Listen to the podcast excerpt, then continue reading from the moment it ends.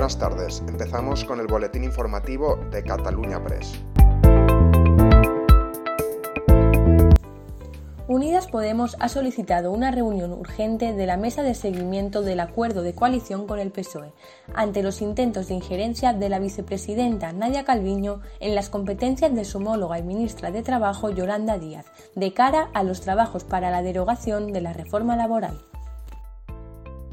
El presidente de la Sala Segunda del Tribunal Supremo, Manuel Marchena, ha respondido a la presidenta del Congreso de los Diputados, Merichel Batet, que descarta cualquier error en la sentencia condenatoria del diputado podemita Alberto Rodríguez y le recuerda que la inhabilitación especial para el ejercicio del derecho de sufragio pasivo es una pena accesoria obligada.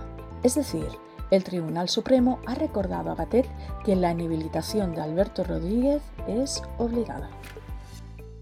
Por otro lado, en Cataluña Presos hemos explicado que el presidente de la Asociación de Empresas de Fabricantes y Distribuidores, Ignacio González, ha alertado de que el petróleo, el cobre o el acero son algunas de las materias que están sufriendo el aumento de precios por el incremento del coste de los servicios de logística, transporte o aranceles, y es por este motivo que a consecuencia del encarecimiento de las materias primas, el importe final de los productos podría subir. La cinta de animación Ron da error es la propuesta familiar de la cartelera de este fin de semana.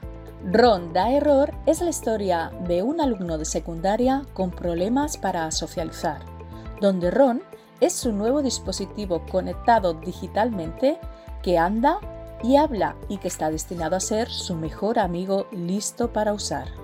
Las disfunciones de Ron en el contexto de la era de las redes sociales los llevarán a vivir una aventura en la que el niño y el robot acabarán comprendiendo que la verdadera amistad también es un caos maravilloso. El presidente de Castilla-La Mancha, Emiliano García Paje, ha advertido de que si se aprobara un modelo de financiación autonómica que solo es per cápita, es decir, que se va el dinero donde ya hay gente, sería una decisión terrorífica y la mayor provocación para otra nueva ola de migración del campo a las ciudades. Y esto es todo por hoy. Seguiremos informando.